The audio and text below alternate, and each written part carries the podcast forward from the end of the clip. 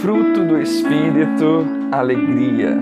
Mas o fruto do Espírito é amor, alegria, paz, paciência, benignidade, bondade, fé, mansidão, temperança. Contra essas coisas não há lei. Gálatas 5, 22 e 23. Nos tempos atuais, a alegria parece estar em escassez no mundo, onde há espaço para tanto medo, preocupação, desânimo, ansiedade, depressão.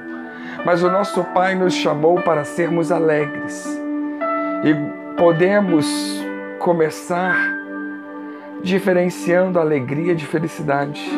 Felicidade é uma emoção e Deus não espera que as pessoas fiquem nesse estado emocional o tempo todo, afinal, como está escrito em Eclesiastes 3:4, há tempo de chorar e tempo de rir, tempo de para lamentar e tempo para dançar. Entretanto, já a alegria, segundo a Bíblia, ela preenche o vazio espiritual através de um relacionamento de intimidade com aquele que é a pura alegria. Em João 15:5, Jesus nos diz: Eu sou a videira e vós as varas. Quem está em mim e eu nele, esse dá fruto, porque sem mim nada podeis fazer. O fruto mencionado por ele inclui muita alegria. A Bíblia fala com muito mais frequência de alegria do que de ser feliz. A felicidade é um sentimento de alegria que depende de algo bom acontecer. Deus quer que nós experimentemos momentos felizes, sim, mas o seu maior desejo é que tenhamos alegria incondicional. Jesus afirmou que a alegria dele permanece em nós e ninguém pode tirá-la.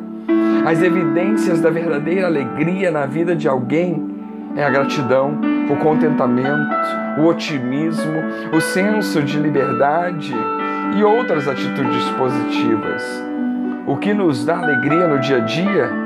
Se pararmos para pensar, iremos concluir em pelo menos três situações que despertam alegria em nós. Primeiro, nos sentimos alegres quando estamos com pessoas que amamos, familiares ou amigos. Podemos dizer que nesse sentido a alegria é relacional. Os relacionamentos podem fazer com que nossos olhos brilhem e podem nos dar esperança. Em segundo lugar, podemos dizer que nos sentimos alegres quando recebemos boas notícias. Um parente que está no hospital e recebe a notícia que a cirurgia foi bem sucedida. Recebemos uma ligação anunciando que fomos aceitos em determinado emprego, ou vemos o nosso nome na lista de aprovados. As boas notícias têm o poder de mudar o nosso ânimo e de nos deixar alegres. Portanto, ela é celebrativa. Em terceiro lugar e por último, nos sentimos alegres por estarmos vivos. A simples capacidade de dar uma volta em um parque, a capacidade de correr, sentir o vento, contemplar o pôr do sol, executar com êxito uma nova tarefa enche o nosso coração de alegria. Então, podemos dizer que a alegria é criacional. Esses três motivos de alegria poderão sempre estar presentes na vida do cristão.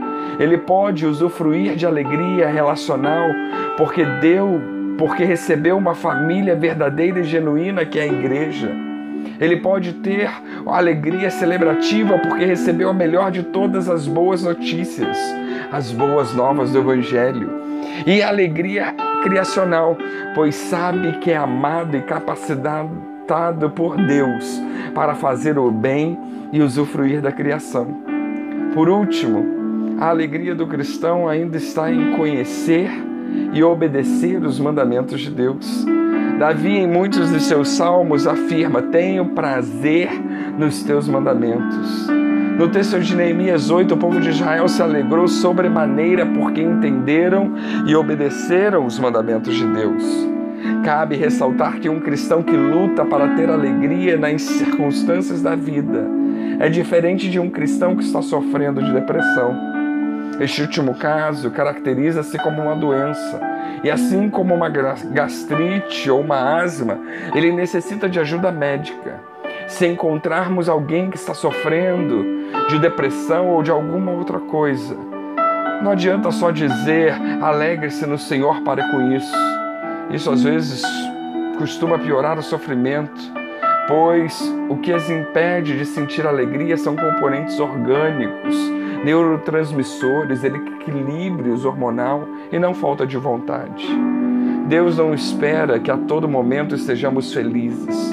Na verdade, existem momentos em que iremos nos entristecer e está tudo bem, mas não podemos deixar de ter a esperança de que dias melhores virão. Precisamos buscar ajuda se não estamos conseguindo. Precisamos buscar recursos. Na Bíblia, encontramos a fonte, encontramos palavras, encontramos que até mesmo Jesus se entristeceu.